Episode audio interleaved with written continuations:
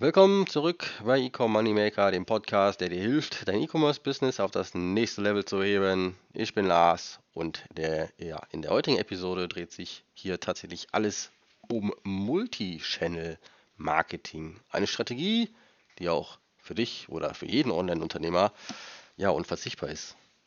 Doch was ist überhaupt ein Multi-Channel oder was bedeutet überhaupt Multi-Channel-Marketing? Das ist eigentlich relativ einfach. Deine Marke oder dein Produkt wird über verschiedenste Kanäle vermarktet und somit verkauft. Das kann zum Beispiel sein äh, so, soziale Medien, so, Social, äh, E-Mails, deine Webseite, Marktplätze wie zum Beispiel Amazon oder eBay oder aber auch ein Ladenlokal und natürlich äh, vieles, vieles mehr. Aber warum ist das überhaupt so wichtig? Gerade heute, wenn wir uns natürlich denken, äh, ja, in der digitalen Welt erreicht die Kunden doch viel, viel besser. Aber man sollte sich auf jeden Fall Gedanken machen über einen Multichannel, also über Multichannel-Marketing. Ne, weil ich sag mal, ähm, du kannst halt erwarten, dass du deine Produkte, klar, dass viele deine Produkte auf Instagram sehen und Co., aber dass die auch recherchieren. Also wir kommen wieder zu dem Punkt Trust-Faktor, also Bewertungen lesen, klar, kann man bei Google auch. Aber wenn jetzt so ein Kunde natürlich die Möglichkeit hat, sein Produkt irgendwie vor Ort im Ladenlokal zu sehen, bringt das nochmal eine gewisse Trust mit sich.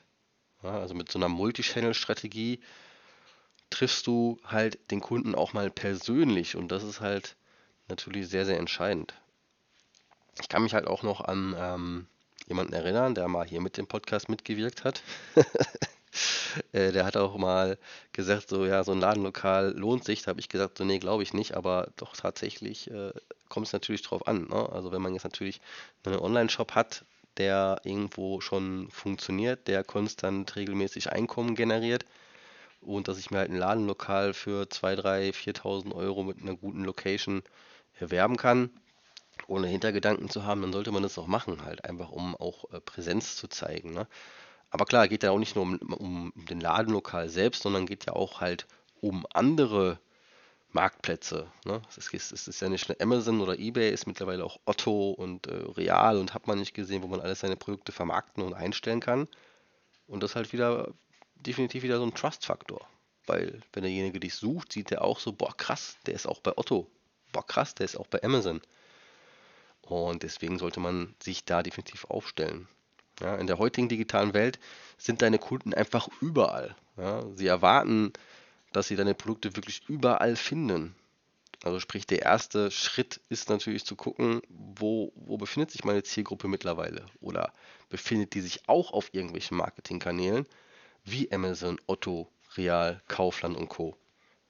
Ja, also klar, die werden natürlich auf Instagram sein, die werden auf TikTok sein, aber suchen sie vielleicht auch auf Amazon deine Produkte und das könnte dann für dich der Anreiz sein zu sagen, hey, okay, bevor irgendein Konkurrenz, äh, irgendein Konkurrent das Produkt verkauft, was ich verkaufe, verkaufe ich das doch lieber auf Amazon, weil ich doch eh Marktführer bleiben möchte oder sein will oder werden möchte.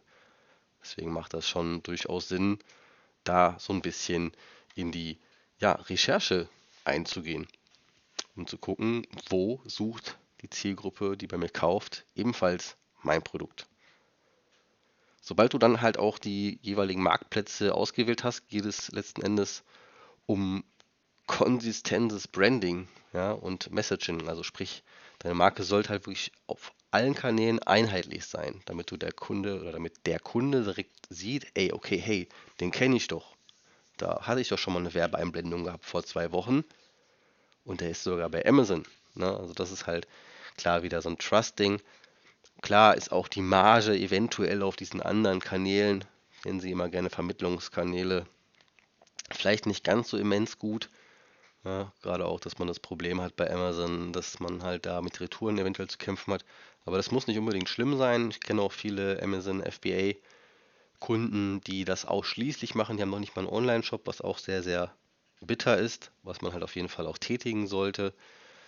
Ähm, weil man muss ja irgendwie mal da rauskommen. Aber klar, wenn es natürlich läuft, warum soll ich nicht, nicht auf Amazon konstant erstmal breit machen und dann halt im Nachgang erweitern auf, wie gesagt, ne, also Online-Shop ist halt auch ein Marketingkanal und dementsprechend ähm, macht das auch Sinn, von zum Beispiel Amazon FBA auf eine Webseite umzusteigen. Aber da muss man halt gucken, wie ist halt der Kundenstamm unterwegs. ja. Aber letzten Endes geht es hier halt wirklich darum, dir zu vermitteln, dass es halt unabdingbar ist, dass, dass deine Marke wirklich überall Audi präsent wird mit der Zeit. Und das solltest du wirklich durch diese Marktplätze realisiert bekommen. Ein weiterer wichtiger Punkt ist halt die Integration der Kanäle wirklich über den Online-Shop zu handeln. Also es, es wäre natürlich vom Vorteil, Shopify bietet das sehr, sehr häufig und gut an. Ne? Da heißt es ja auch Vertriebskanäle, das hat schon alles einen Hintergrund.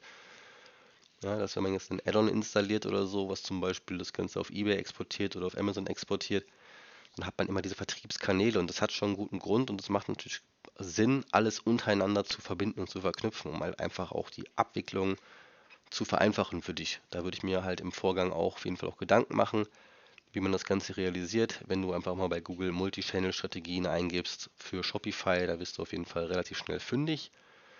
Ja, und schließlich geht es ja um den datengetriebenen Entscheidungen, also sprich Nutzer, die Daten aus also Nutzerdaten werden ja aus allen Kanälen ge gesammelt. Das heißt, du kannst deine Strategie generell nochmal viel, viel krasser gebündelter ausstrahlen, was, was ich halt jedem empfehlen würde. Ne? Also safe ist es so, dass, dass es Sinn macht. Ne? Du siehst halt, du kannst halt viel, viel krasser in die Analyse gehen. Du kannst halt sagen, hey, okay, wann sind die Leute auf Kanal A mehr unterwegs, wann auf Kanal B mehr. Und kannst dann natürlich auch die Marketingstrategie dementsprechend anpassen. Ich bin auch leider ein bisschen erkältet, dafür muss ich mich erstmal jetzt hier relativ spät entschuldigen. Aber ja, Multichannel-Marketing kann natürlich eine Herausforderung sein, aber es ist auf jeden Fall unglaublich lohnenswert. Es erweitert nicht nur deine Reichweite und stärkt die Bindung zu deinem Kunden, sondern lässt auch dein Branding wachsen. Und mit diesen abschließenden Worten würde ich sagen, das war's heute von Ecom Moneymaker. Ich hoffe, dieser kleine Einblick in das Multichannel-Marketing kann dir dabei helfen, deine Marke noch erfolgreicher zu machen. Also bis dann, bis zum nächsten Mal. Bleib kreativ und zielorientiert. Lass mir gerne ein Abo da. Ich würde mich freuen. Und falls du Fragen hast, kannst du mir jederzeit gerne bei Instagram schreiben. Bis dann.